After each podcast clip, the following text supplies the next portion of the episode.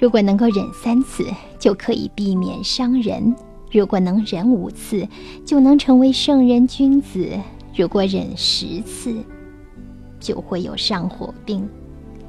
韩国是以忍耐力强而著称的国家，可也许正是这个原因，韩国出现了被称为文化病的上火病。人得了上火病时，身体不会出现明显的不适。但它也属于体内的异常症状，相当于异常心理中的躯体化障碍的疾病。它会让人觉得头脑发胀、沉重或者发烧，胸口发闷、消化不良、手脚发麻或者肿胀。那么上火病是因为什么原因呢？它大体上是因为某件事受了委屈或者遭受打击，不能及时的释放内心的火气或感情而出现的一种症状。所以很显然，上火病的发生原因在于心理，有时候大夫也未必能够帮忙的。所以，我们得自己学会治疗上火病，要转换现在的情绪。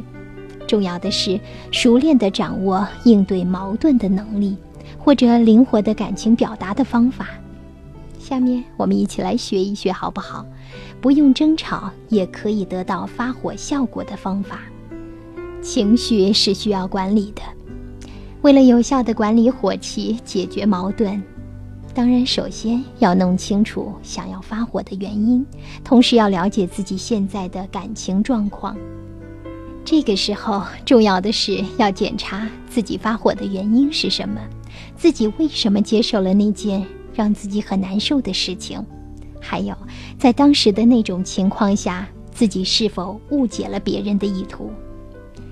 只有如此的了解，并且整理自己的情绪，把焦点放在解决矛盾的事情上，再谈论自己的感情和想法，就会发现内心的气顺了不少。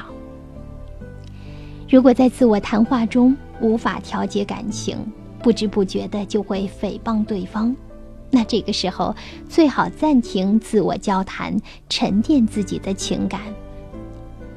再然后呢，可以告诉那个说话的对方，你在那个时候说了那种话，让我觉得很生气、很委屈，或者说，我听到你的话以后，感觉你对我很不重视，或者你很轻视我。等等。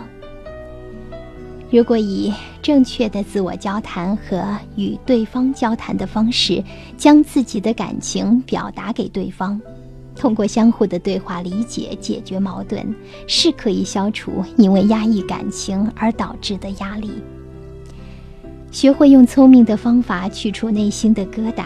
英明的解决你和朋友、你和上级、你和家人、你和其他各种各样的人之间所存在的矛盾吧，这对我们很重要。再来说说躯体化障碍是什么呢？它是一种心理上的疾病，指身体上虽然会出现头疼、腹痛、麻痹等等，但其实不是身体上出现了疾病，而是心理原因造成。比如上火病，它可以看成是一种因情感受到压抑而出现身体疾病的躯体化障碍。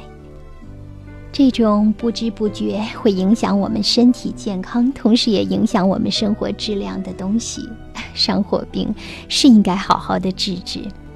而治病的大夫当然是我们自己。其实从刚才提到的方法上看，这病并不难治。你说呢？也许你会有更好的对付这种疾病的办法，可以分享给大家吗？